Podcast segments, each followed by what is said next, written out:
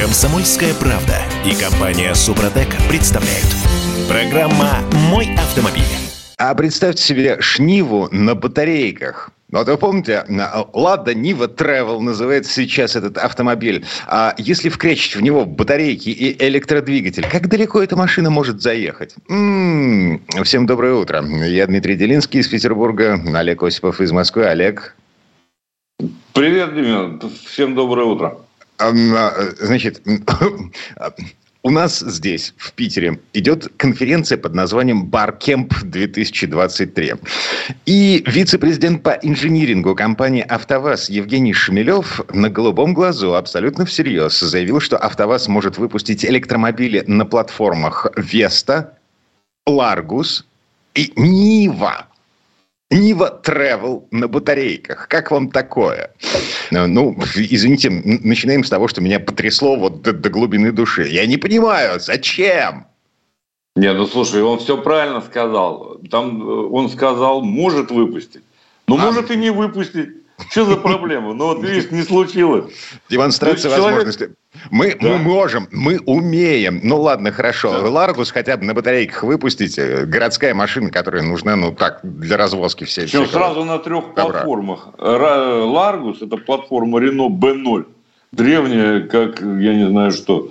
Э, вот. Ну и, соответственно, более новая, так сказать, Веста, уж совсем такая, которая у нас может делаться без всяких, так сказать, почти безрубежных э, компонентов – ну и все.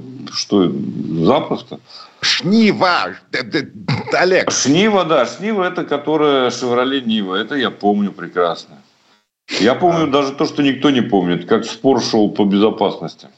Ну, в общем, в э, ой, слушай, там э, она делалась вместе с Опелем, кстати сказать. Ну, и Opel настаивал на том, что э, должны быть педали, которые складываются, ломаются при этом самом. И это, это был камень ну, преткновения, ты не поверишь. Но в итоге, по-моему, они сошлись на компромиссе. Ладно, а, хорошо, оставим эту тему немножко в покое. К а, заявлениям, которые прозвучали на Баркемпе от АвтоВАЗа, мы вернемся еще чуть позже. А, прямо сейчас давайте поговорим о платных парковках. Помните, месяца два назад Минтранс, а, кстати, ровно два месяца тому назад, Минтранс выпустил методику расчета тарифов на платных парковках. Там было написано, что платной может стать парковка, на которой занято более 85% мест. И мы тогда говорили, что эта рекомендация развяжет руки региональным федеральным властям. Ну, то есть Минтранс э, вполне ничего себе официально, черным по белому, на документе с официальными подписями и печатями говорит, э, ребят, парковка, если у вас забиты парковки, вы легко и непринужденно можете, как в Москве, как в Петербурге, как в некоторых других городах, э, вешать эти самые прокоматы, значки с монетками и собирать деньги. Два месяца с тех пор прошло. Компания Дорнадзор, которая занимается обследованием автодорог в России, выпустила исследование э, под названием «Рейтинг э, платных парковок». Э, там оценивали эффективность платных парковок, уже существующих в нашей стране. И, значит, рассматривали ситуацию в 94 городах России с населением более 200 тысяч человек. Вывод – в 25% крупных городов будут работать платные парковки. А, нынешней осенью анонсировали запуск платного парковочного пространства в Сочи и в Липецке. И еще в 17 городах есть план по запуску в ближайшие 5 лет. Там, в числе прочих, Кемерово, Оренбург, Орел, Иркутск, Волгоград, Пенза, Самара, Саратов, Симферополь, Сургут, Якутск, Барнаул, Астрахань, Благовещенск, Владикавказ. Извините, если кого-то забыл. Ну что, ну что, нормально. Верной дорогой в светлое будущее идем, товарищи. Совершенно правильно, потому что ну, было бы глупо не воспользоваться самым простым способом заработать для муниципалитетов, для местных властей. Это же все в местный бюджет уходит, в региональный бюджет. Угу. Поэтому, конечно, вот ничего, главное, ничего делать не надо. Нарисовал линию и собирает деньги. Все.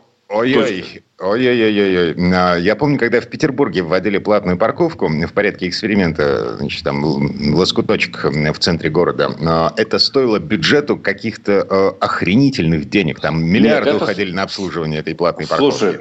Слушай, это сколько хочется распилить, мы же понимаем. А, ну-ну. Ну, вот. это так, если говорить по чесноку, да, так сказать. Э, ну, понятно, что ну, сколько стоит краска и нарисовать. Все. Паркомат в смысле поставить? Или систему вот эту вот парковки России, которая едина теперь будет э, везде? Значит, и есть уже. Смотри, паркоматы уже, в общем, не актуальны. В Петербурге ну, конечно, отказываются в отказались. в связи с тем, что слишком дорого их обслуживать, слишком дорого они сами по себе стоят. А, но машинки с камерами, которые их же тоже нужно покупать, обслуживать, платить зарплату водителям, вот это все. Пешие инспекторы, которые обязаны срывать фиговые листочки с номеров их тоже нужно оплачивать. А, эквайринг, вот это поддержание системы платежной в работоспособном состоянии, это, в общем, тоже такая недешевая штуковина. Ну и а, еще одно веселье.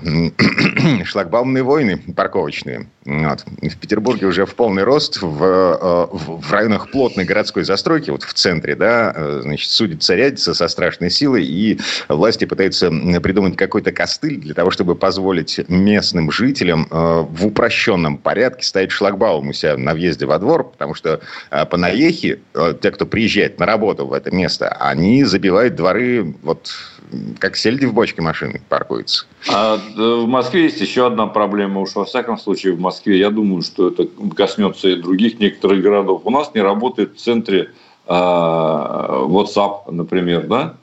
То есть по понятным причинам, чтобы ничего лишнее не летало и не грозило нам. Да? И поэтому вот эта самая парковки России в центре города просто не работает. Как и Яндекс Такси, например. Просто красота. Ты вызываешь машину, он куда-то подъезжает, с тебя деньги списывают, а на самом деле он подъезжает не туда. Ну, видишь ли, вот такая, такое неудобство, понимаешь? Поэтому, э, да, все эти проблемы есть, но они решаемые, причем за минимальные деньги, что касается эквайринга и так далее. Хотя, конечно, это какую плату назначить? Кого а. посадить и как договориться? Пермь. Напишите нам из Перми, сколько стоит парковка платная в Перми? Если мне не изменяет память, там были какие-то вот совсем смешные деньги. Там что-то то ли 30 рублей, и, и причем уже несколько лет такая плата держится. В ну, в Москве есть, я знаю несколько улиц, где есть 40 рублей в час до сих пор парковка. Непопулярное место. Да, кстати. Нет, э, близко к центру достаточно. Я вчера там случайно оказался. Да, так что есть такие места, но их немного. Есть, правда, и 450. А, ну да, мы помним. А, один метр парковочного пространства приносит э, бюджету больше дохода, чем э, гостиничный номер в э, пяти звездах. А ты говоришь эквайринг. Плевать на этот эквайринг. А эти люди, которые ходят с планшетами, фотографируют э, машины, они ведь следят не только за тем, чтобы ничего не было заклеено, а еще затем оплатил или не оплатил. Вот главная их задача. Э, вот этих вот персонажей, которые ходят и э, снимают. Ты не успел припарковаться, через секунду он уже здесь. Откуда, как гриб после дождя вырос. Никто не видит, как они подходят. Но они а. оказываются рядом всегда. Слушай, Питер в этом смысле, э, я не знаю, в отличие от Москвы, наверное, чуть более либеральное и лояльное место. Потому что мы тут с ужасом обнаружили, ну как с ужасом, с удивлением. Вот. Одна из наших сотрудниц получила штраф за неоплату парковки, несмотря на то, что она парковку оплатила. Но а, проблема заключается в том, что, ну, короче говоря, она ошиблась в номере машины на одну О, цифру. Да. Да, в парковочном О, да. приложении. Вот. Но при этом выяснилось, что она месяц парковалась с такими цифрами, а ей выписали всего один штраф. Это а, недостатки, а, видишь, эквайринга или чего не, там не, еще? Не, не, не. Это недостатки системы фиксации и контроля. То есть машины с камерами проезжали мимо нее. Э, ну, то есть они не, просто не проезжали по этой улице Слушай, в месяце. Это тоже вчерашний день, на самом деле. Уже не надо никому ездить. В Москве все эти парковки под постоянным наблюдением видеокамер. А, и не надо никому виду... не ходить, не ездить, понимаешь? Ста... И они имеешь... ошибаются точно так же. Ты имеешь в виду стационарные камеры? Ну, конечно. Стоят? Что их повесить стоит? В центре города. Да ничего не стоит. Уже давно висит все в Москве. И поэтому этих людей, которые ходят с планшетами, они кое-где есть, кстати сказать. Угу. Но их должно становиться по логике все меньше и меньше. Ну и а. правильно, потому что работа противная, надо сказать, непопулярная в народе. Э, Сергей Баландин пишет нам из Перми. Пермь 30 рублей, центр 20, близко к центру Ижевск, парковка 35 рублей в час. Ну, за зависть. Извините. Но... Зависть. Хотя, с другой стороны, я понимаю тех людей, которые там живут. Они всю жизнь парковались просто так, так сказать, были места, наверное. А сейчас надо mm-hmm. платить. Ну, это же сами люди решают, платить им, не платить. Они же выбирают тех, кто руководит э, городом, по меньшей мере. Ой-ой. Или нет уже, да? Нет? а, я извиняюсь, я, у меня устаревшие сведения. Это Олег Осипов из Москвы. Я Дмитрий Делинский из Петербурга. А прежде чем мы прервемся на рекламную паузу, а, я напомню и процитирую кусочек из методических рекомендаций Минтранса, исходя из которых региональные власти, муниципальные власти теперь могут вводить платные парковки где угодно. А, ну, да, там нужно, чтобы 85% места было занято. Извлечение прибыли владельцам парковки не должно быть целью введения платы. Основная задача – обеспечить доступность территории объектов капитального строительства, а также повысить эффективность организации дорожного движения. Вот и живите теперь с этим. Ладно, прерываемся. Комсомольская правда и компания «Супротек» представляют. Программа «Мой автомобиль». Еще одна любопытная методическая рекомендация. Центробанк объяснил страховым компаниям, как рассчитывать стоимость коротких полисов ОСАГО. Вы помните, с 1 марта будущего года а, мы с вами э, весело мордой крутя сможем покупать э, на полис ОСАГО на один день, на два дня, на три, на четыре, на пять, на, э, и так до трех месяцев. В общем, я цитирую методическая рекомендация Центробанка. Краткосрочный полис ОСАГО не может быть дороже годового. Вот это как? что значит? Как? Не, одну а... секундочку. Это вот это что значит? Вот а... что такое написал Центробанк вообще? Вот мне просто интересно. Это ты сейчас про парковки читал, да? Черное это белое. Вот так и здесь. Олег Осипов интересуется у Центробанка, что они имели в виду. Я, Дмитрий Делинский, тоже в недоумении, чешу в затылке. Но так или иначе, черным по белому, краткосрочный полис ОСАГО не может быть дороже годового. А дальше Ла- тоже ничего. Ладно. Ок, Дальше окей. тоже ничего. При расчете цены страховщики должны будут устанавливать понижающий коэффициент срока действия договора. Да что вы сказились, вот как хочется сказать, на каком языке вы разговариваете с нами? Вообще совсем. Это зачем так написано? А, я очень сильно подозреваю, что Центробанк... Э, это вот как с микроволновками. А, ты же помнишь, что в инструкции к микроволновке написано, что а, домашних животных сушить в микроволновой печи нельзя.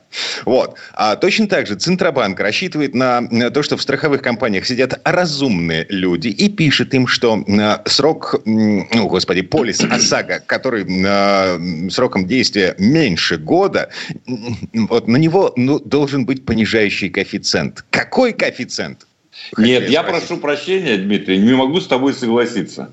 Так. Потому что с, ко- э, с кошкой в микроволновке все предельно понятно. Не суй кошака. Точка. А здесь непонятно. Здесь при расчете должны будут. Какие? Какие? Вот именно. Тут однозначности нет. Он может быть 99% от стоимости годового полиса, а может быть 1%. Еще одна цитата из этой рекомендации. Величина этого коэффициента будет зависеть от ситуации, для которой оформляется страховка, и от риск профиля самого водителя. Как тебе да что вас, понимаешь, да что же это такое? А на каком? С кем они говорят все-таки? Между собой, что ли? Вот честное слово. Ладно, так или иначе. А, пару месяцев назад, а, когда, собственно, Госдума закончила возню с этим документом, с этими поправками в закон об ОСАГО, а, был расчет. Я не помню, кто его приводил. Видимо, какие-то люди в Центробанке, значит, в ассоциации страховщиков посчитали, что однодневный полис ОСАГО будет стоить примерно пятую часть от стоимости годового полиса. То есть полис на один день будет стоить эм, полторы тысячи рублей. Эм, да, да. При, при, при стандартной стоимости там 8 тысяч. Да, сколько заплатят, столько возьмем. Вот, вот принцип, который будут исповедовать страховщики. Это совершенно точно. Эти люди, которые у меня лично не вызывают большой симпатии, честно скажу, они своего не упустят. И все это, между прочим, за наш счет. Не. Ладно. Все фигня. Вот, по сравнению с большими закатами, рассветами солнца, э, все полная, абсолютная фигня. И, и эти однодневные полис ОСАГО – это просто опция. Ну, вот мало ли что понадобится тебе такая штуковина, э, у государства есть ответ. Покупай однодневный полис ОСАГО. Большой популярностью, большим спросом эта штуковина будет, не будет пользоваться. Так, 58-й из Челябинска пишет нам. ОСАГО не больше годового. Но разделите на 365 и умножьте на необходимые дни. А, Дим, Дим, но у страховых так не работает. Это мечтатель просто. Я, я люблю мечтателей, на самом деле. Они двигают прогресс. Но такого никогда не будет. А, и еще один товарищ из Челябинска, 33-й, пишет. Здрасте, в Челябинске в центре все парковки бесплатные. На ездуны этим пользуются. Хорошее слово, я прикопаю его, мне нравится. На ездуны этим пользуются, а мне по делу негде встать. Так вот, собственно, а, уважаемый 33-й, исходя из этой логики, в центре Челябинска в ближайшем будущем появится таки платная парковка, потому что Минтранс разрешил. Да. У нас в, в Москве это большая проблема, надо сказать, то что парковочные места есть даже на дорогах, где им точно не место. Там и так узко, и они еще впендюрили парковки э, за 380 рублей. Есть же норматив 3 э, метра до осевой. Ой, я тебя умоляю, 3 метра до осевой. Ерунда это все. Не соблюдается этот норматив. Ну, у нас здесь такая буча была, когда платную парковку и на потом Васильевском острове вводили. А, люди с рулеткой ходили, мерили. Причем обычные гражданские люди ходили, мерили с рулеткой. Ну, и доказывали а, транспортникам, что здесь нельзя. А наоборот, здесь можно организовать парковочные места, потому что норматив позволяет. Слушай, вообще нормативы устанавливает региональная власть, между прочим. Вот в этом смысле. То есть есть общие э, на дорогах, что можно, что нельзя. Но в Москве вот натурально такого не бывает, что до парковочного места. Но я много таких мест знаю. Либо, черт возьми, сегодня возьму рулетку, пойду померяю ради интереса. Ну, хорошо. Да, и 33-й продолжается наш диалог с парнем из Челябинска. Минтранс уже 10 лет хочет это сделать. Хотели платный въезд в центр делать в Челябинске? Платный въезд в центр? это как... Я понимаю, в Петербурге, где на э, центр, э, на островах, там на, мосту поставь КПП со шлагбаумом, и вот тебе платный в Челябинске. Ё-моё. Ну, в Москве тоже хотели сделать. Но не сделали. По-другому выживают автомобилисты. Вот за счет как раз платных парковок. Так что э, может одно заменить другое вполне. Угу. Ладно, а, инструмент регулирования трафика. Мы же помним рекомендации Минтранса. А, это не инструмент зарабатывания денег, это инструмент регулирования трафика. Это абсолютное вранье. Можно я скажу так? Да ты уже сказал. Хорошо. А, значит, еще один странный момент, удивительный, фантастический совершенно. Госавтоинспекция, Минтранс, Общественная палата и всевозможные автоэксперты сейчас спорят по поводу того, что делать с правилами дорожного движения.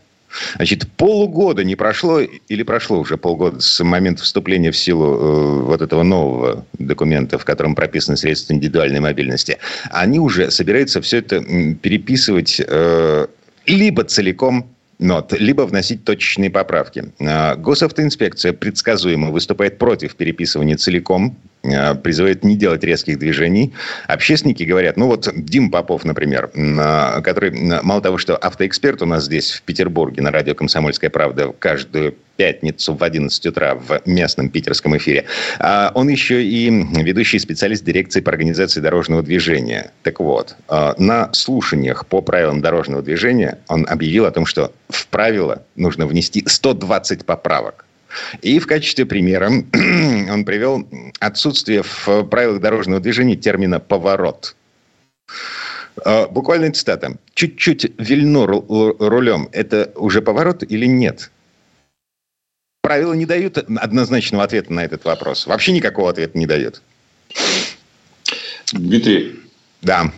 Вот ты знаешь, э, честно скажу, судя по тому, что какие нормы вводятся, вот я читаю их постоянно, регулярно, так сказать, лучше бы они уже ничего не вводили.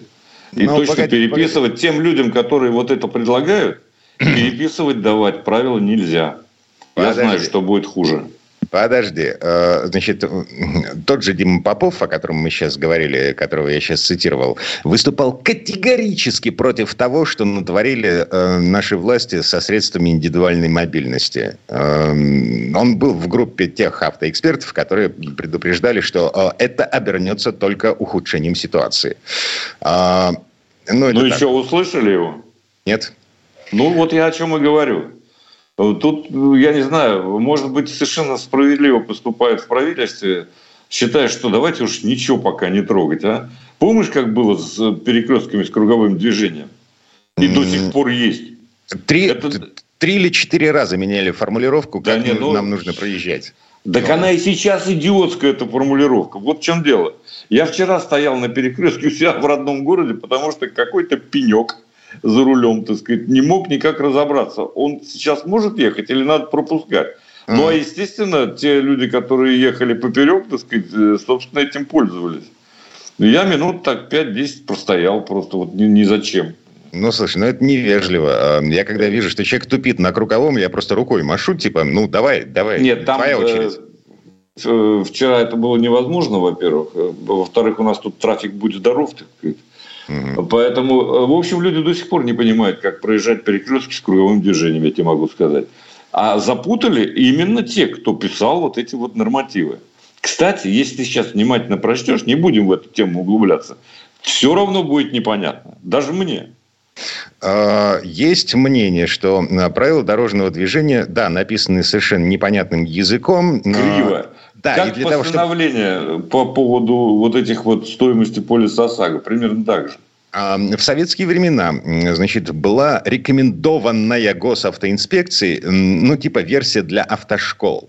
А, разъяснения, комментарии на человеческом языке. Вот. Сейчас, сейчас такого нет. Это как это самое, феню э, блатную, да, так сказать, интерпретировать. Вот примерно, я не знаю, какой-то такой параллельный язык, на самом а, деле.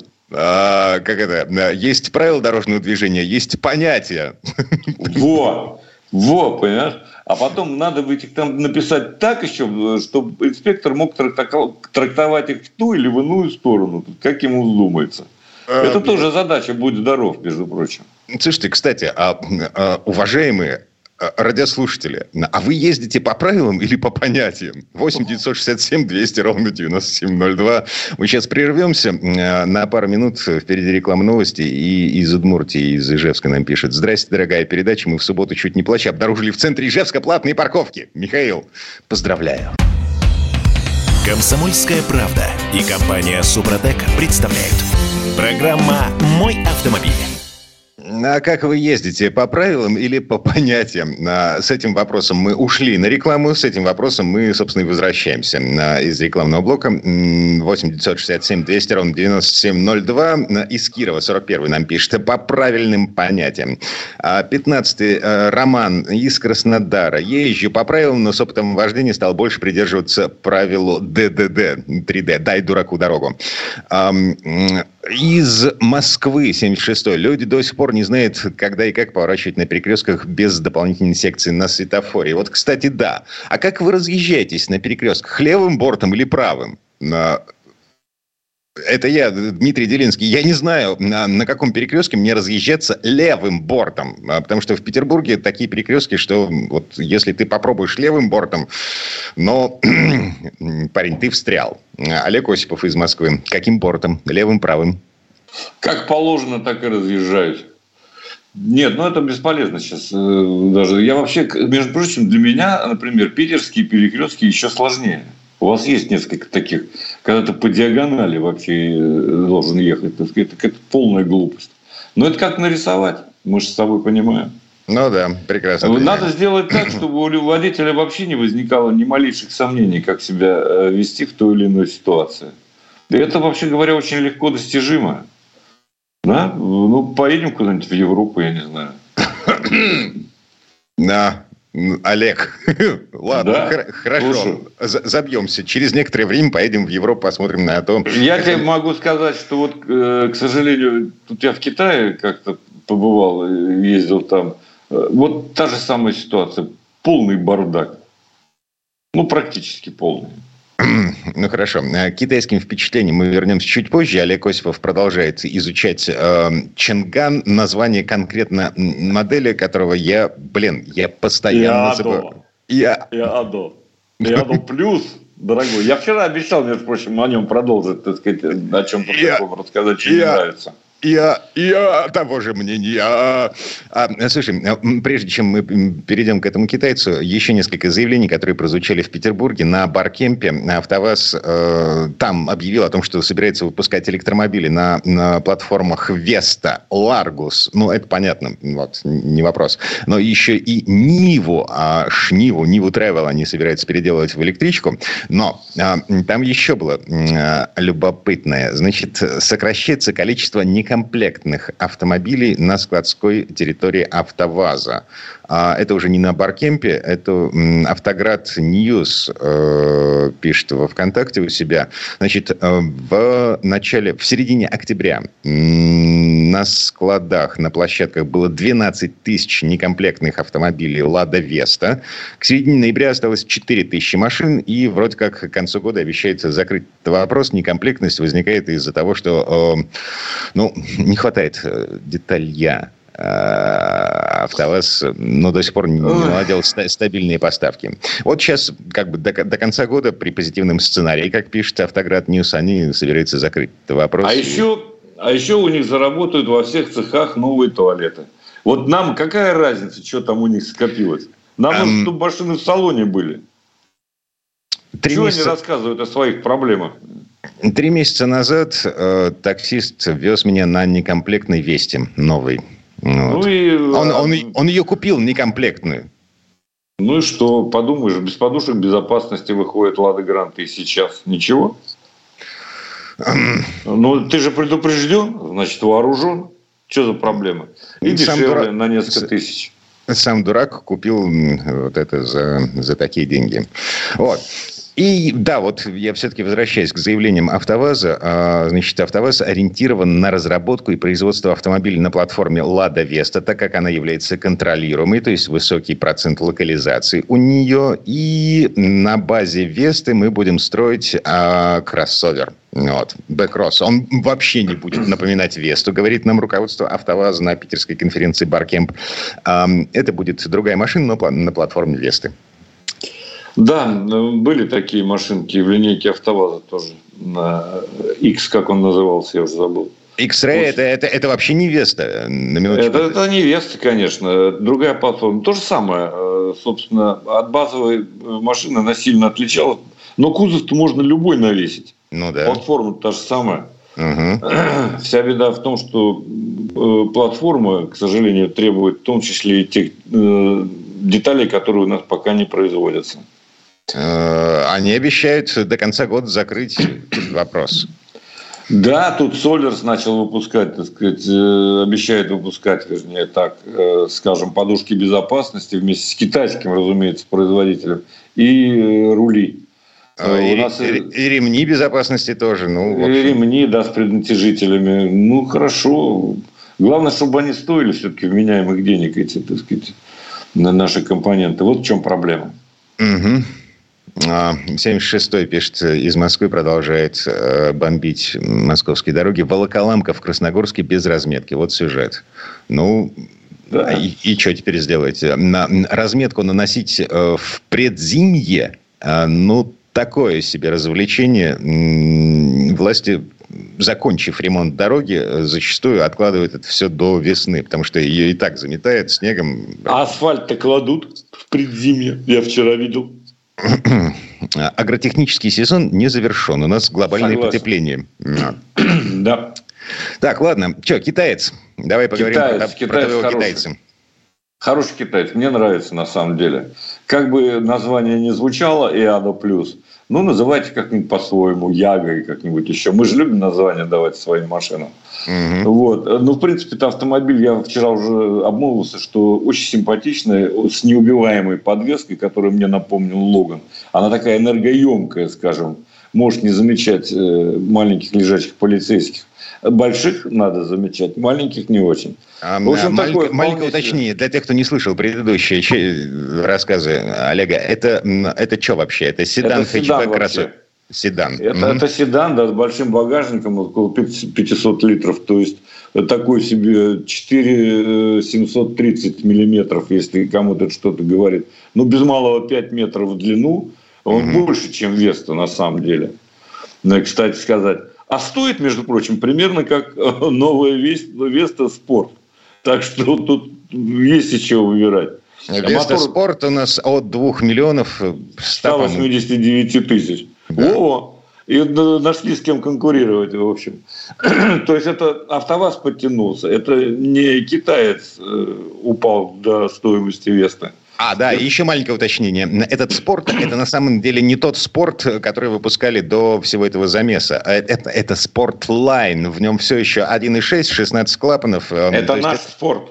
Да, это не один и восемь, который был до начала так вот, Нет, операции. так, для, срав... для сравнения, да, тут моторчик в этом самом EADA Плюс Чинган стоит э, 1.4, который 155 сил развивает, а главное выдает очень приличный крутящий момент в широченном диапазоне от 2 до 4 тысяч. Это же какая-то под... турбина должна быть, чтобы с 1.4 в широком диапазоне еще и, и моменты, вот, еще и 100, вот, тем не почти менее, 150 до налога. Да нет, это, это уже не новость. С этого моторчика 1.4 а, аналогичные производители этих моторов из Германии снимают и 170, даже больше. Так что а... все нормально. Ладно, про ресурс говорить пока не будем, потому что непонятно, сколько эта штука проходит. А, поехали дальше. Поехали дальше. Я обещал сказать вчера в том числе о том, что мне не нравится в этом автомобиле. Да? Угу. Ну, не нравится мне комплектация. В данном случае это, конечно, тестовая машина, я понимаю. Но, тем не менее, я бы покупал все-таки с подогревом передних сидений. Здесь этого нет. А стандартная фигня для китайцев бывает? Бывает, да, бывает совершенно. У них, в общем-то, сказать, немало теплых регионов, то что что париться, собственно. Но для нас это весь вопрос опций. Вопрос угу. выбора. И мне крайне не нравится интерфейс, который там существует. Великолепная графика. По, по полной... Мне очень нравится то, что, как это все выглядит. Но как подключать Apple CarPlay, это абсолютный, э, абсолютный нонсенс, так сказать. То есть надо заходить в приложение, которое известно только китайцам. И то, по-моему, ограниченному кругу. В общем, что-то там загружать. Я перестал, плюнул на этом, не стал заморачиваться, а просто езжу своим айфоном, который у меня на магнитике прикрепляется к передней на, панели. Опять же, стандартная Это штуковина. пятый экран, который в этой машине. Я понимаю. А, значит, при э, налаживании официальных поставок, при налаживании производства, значит, они обещают э, реш, решить все проблемы с косяками прошивки. Э, мультимедийная система перепрошивается на счет раз, два, три. И все работает. Ну, Нужно да, просто вот этим это... заморочиться. Угу. Да, надо этим заморочиться, но это надо заморочиться перед тем, как продавать автомобиль, вообще-то говоря, по-хорошему. Угу. Ну ладно. Единственное, в чем я уверен, в том, что тут кузов э, полностью оцинкован. Э, я видел, как это делается там. Вот я был на этом заводе, где собирается как раз в том числе и Ада плюс в этом цехе был даже. А, поэтому вот с этим э, все нормально. Да и гарантия, как у большинства китайцев, вполне приличная так чтобы не заморачиваться. 5 лет 150 тысяч, если не ошибаюсь. Угу. Они хотят даже ее увеличивать. Но, честно сказать, я бы чуть подождал, может быть, скидок январских. Нет? Вот такое вот э, мерзкое у меня замечание. А, погоди, погоди. А у нас что, эм, насыщ... настолько насыщенный рынок э, новых автомобилей, что могут быть январские скидки? Какие у нас совсем Могут. Слушай, у нас завезено автомобилей полно на складах еще 22 года, а не только 23 в том числе китайских. Точка. А. И не надо верить, кто говорит, что будет дефицит. Не будет никакого дефицита. Так, ладно, приговариваем. Олег Осипов был у нас на связи из Москвы. Я Дмитрий Делинский из Петербурга. Впереди Сан Саныч Пикуленко с рассказом о том, зачем автомобилю мотор-колесо. А с Олегом прощаемся. Олег, спасибо, хорошего дня. Пока, всем удачи. Комсомольская правда и компания Супротек представляют. Программа «Мой автомобиль». А мы вернулись в студию радио «Комсомольская правда». Я Дмитрий Делинский. В этой четверти часа у нас традиционная история от Александра Пикуленко. Мы все привыкли к тому, что м, схема построения автомобиля, ну, такая классическая. Двигатель, трансмиссия, колеса. А вот теперь вопрос. Вы задумывались над тем, сколько энергии теряется при передаче от двигателя к колесам? На всех этих шестеренках, пакетах, ремнях и так далее и тому подобное. Сколько бензина вы сжигаете вот на все это? Вот инженеры задумывались, причем давно, очень давно, больше ста лет тому назад. Еще в 1900 году на дорогах появился автомобиль Лоннер Порше – Сначала полностью электрический, потом гибридный. Э, в движение его приводили электродвигатели, спрятанные прямо в колеса. Идея тогда не взлетела, но технический прогресс все это время не стоял на месте. К технологии изготовления эффективного мотор-колеса возвращались неоднократно, но и по сей день нет полноценного серийного решения, которое попало бы на массовый рынок легковых автомобилей. Вот здесь слово Сан Санчо. Предыстория. Мотор-колеса так долго несли нелегкую службу на удаленных рудниках и в сфере городского транспорта, что об их применении на дорожных автомобилях и думать перестали. А ведь электрификация по принципу «все в одном» несет массу преимуществ. Сцепление, коробка, двигатель, один межосевой, два колесных дифференциала и целая вязанка приводных валов – все эти механические премудрости можно заменить комбинацией мотора и электродвигателя. Недостаток у такой схемы только один. Увеличиваются неподрессоренные массы. Тем, кто уже забыл, что это такое, напомню. Неподрессоренная масса – это совокупность веса, не поддерживаемая рессорами или другими демпфирующими элементами подвески. То есть все, что несет на себе подвеска, это подрессоренная масса. В нее входит кузов, мотор и прочие элементы верхней части автомобиля. Все то, что находится ниже амортизаторов и пружин, масса неподрессоренная. То есть в число этой, прямо скажем, очень нужной массы входят диски, шина, тормозные механизмы, ступицы и, собственно, сами пружины, рессоры и амортизаторы. Кстати, в английском это понятие звучит как неподпружиненная масса, что здорово облегчает понимание. А теперь давайте разберем, в чем автомобиль с электрическим мотор-колесами так хорош по сравнению с традиционными. Конечно, это отсутствие множества сложных и тяжелых передаточных механизмов между двигателем и колесом. Сцепление, трансмиссия приводных валов и дифференциалов. И у них отменная динамика. Компактные и легкие электрические моторы способны развивать крутящий момент даже на самых низких оборотах. А еще управляемое мотор-колесо делает автомобиль чрезвычайно маневренным. Ведь все колеса могут вращаться с разной скоростью и даже в разных направлениях.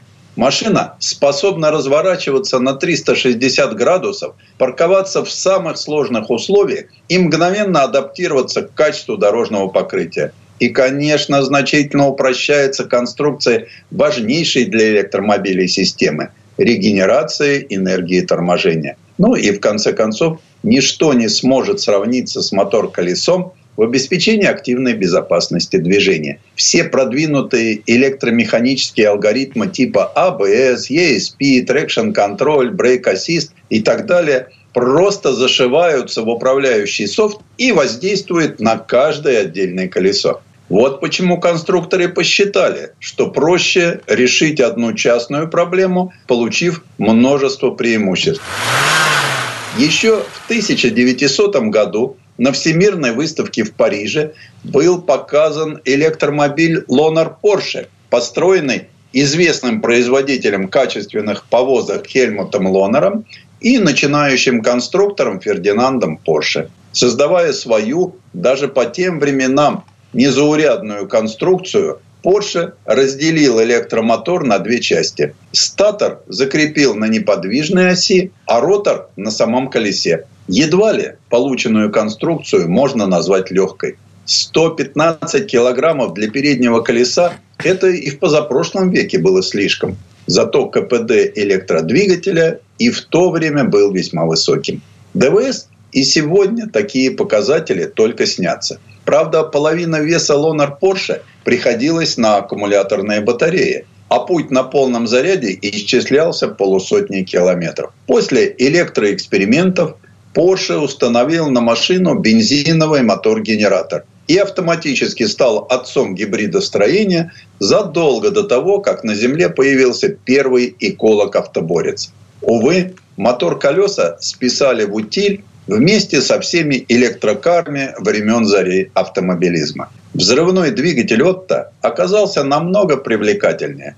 Впрочем, идея электрической передачи была гораздо более живучей, чем стремление не жечь бензин вообще. Все-таки инженеры не разучились считать и прекрасно осознавали, что при передаче огромного момента, способного сдвинуть с места сотни тонн, пользоваться механической трансмиссией, мягко говоря, нецелесообразно. Проще и удобнее генерировать момент в месте его непосредственного применения, а именно в колесе. Вот так и решился вопрос с трудоустройством мотор-колеса. Самоходные артиллерийские установки времен Второй мировой, карьерные самосвалы, локомотивы, то есть тяжелая и очень тяжелая техника, для которой преобразование бензин, тепло, электричество тот момент, когда, несмотря на потерю КПД, оказалось оптимальным, а иногда и единственно разумным решением. А тем временем отдельные энтузиасты и интегрированные в структуру автоконцернов группы инженеров решали нетривиальную задачу по созданию компактного и легкого, но в то же время обладающего значительным крутящим моментом электромотора. Одним был нужен движитель для автомобиля, другим для велосипеда, что, кстати, совсем не упрощает задачу. Что не говори, килограмм веса для транспортного средства, состоящего из тонкотрубной рамы и еще более ажурных колес, совсем не то же самое, что пара лишних кило для автомобиля. Но, как ни странно, велосипедники преуспели первыми. Компания из молодых с их незамутненными стереотипами мозгами стартаперов стала выпускать и продавать велосипеды с мотор-колесами адаптивной конструкции – в основе ее лежал принцип действия человеческой мышцы. Статор адаптивного электромотора состоит из двух десятков магнитов, питанием которых управляет сложная электронная система, контролируемая микропроцессором. Вокруг статора вращается соединенный с колесом тонкий ротор из постоянных магнитов, изготовленных из сплава редкоземельных элементов. Процессор, зная положение магнитов на роторе, подает соответствующее напряжение на электромагниты статора. Таким образом, адаптивный мотор обходится без щеток и выдает внушительный, а главное равномерный крутящий момент. Разработанный юными талантами мотор уже успел засветиться на подиумах. Mercedes-Benz показывал смарт, оснащенный как раз таким движителем. Японцы тоже решили не отставать и в бой бросилась Mitsubishi. Там уже не один год ведут разработки собственных мотор-колес. Детали конструкции пока не сообщаются. Однако известно, что установленные на одном из концепт-каров два мотор-колеса развивают по 25 лошадиных сил, что немного, и по 600 ньютон-метров, что, согласитесь, немало. Вместе они разгоняют компактный автомобиль до 150 км в час. Вполне достойный получился агрегат. Выбор мотор-колес в качестве движущей силы в Mitsubishi объясняют не только экономией места и упрощением конструкции, но и разнообразие типов питания. Хочешь мотор-генератор ставь, хочешь топливные элементы или просто литий-ионные аккумуляторы. Странно, что по этому же пути не пошел Мерседес. Установленный на одном из концептов сверхкомпактный генератор помещается между маховиком двигателя и автоматом и словно создан подрабатывать мотор колесом. В General Motors это поняли еще в начале 20 века. На представленном публике в 2002 году концепт-каре не было не только трансмиссии, а вообще никакой механики. Тогда многие увлекались идеей безмеханического управления – позволявший не привязывать форму кузова к конструктивным особенностям платформы. Чтобы наглядно продемонстрировать, как это может быть, GM-овцам и пришлось придумывать мотор-колесо. А вот поисковая конструкция от Volvo по проводам хоть и управляется, но настолько похожа на серийный автомобиль, что волей-неволей закрадывается мысль, не надумали ли шведы такую диковинку выпускать. А что? Все вроде бы есть. Аккумулятор, генератор и мотор колеса. живи и радуйся. Но преждевременная радость может быть омрачена немалым ценником. Пока ни один из производителей не может назвать вразумительного денежного эквивалента для своих концептов, доживя они до серийного производства. А все потому, что мотор-колеса, пусть даже очень серийные, стоят дешево пока не могут. Виной тому составляющие магнитных сплавов, родом из нехоженных мест таблицы Менделеева. Ради сверхлегкости и сверхпроводимости приходится платить сверхденьги. Непреложный закон жанра. Так что легкие и мощные мотор-колеса навсегда останутся сказками для взрослых. Предыстория. Сан Саныч, спасибо. Это был Александр Пикуленко, летописец мировой автомобильной индустрии. И у нас на этом все на сегодня. Дмитрий Делинский, радио «Комсомольская правда». Берегите себя. Программа «Мой автомобиль».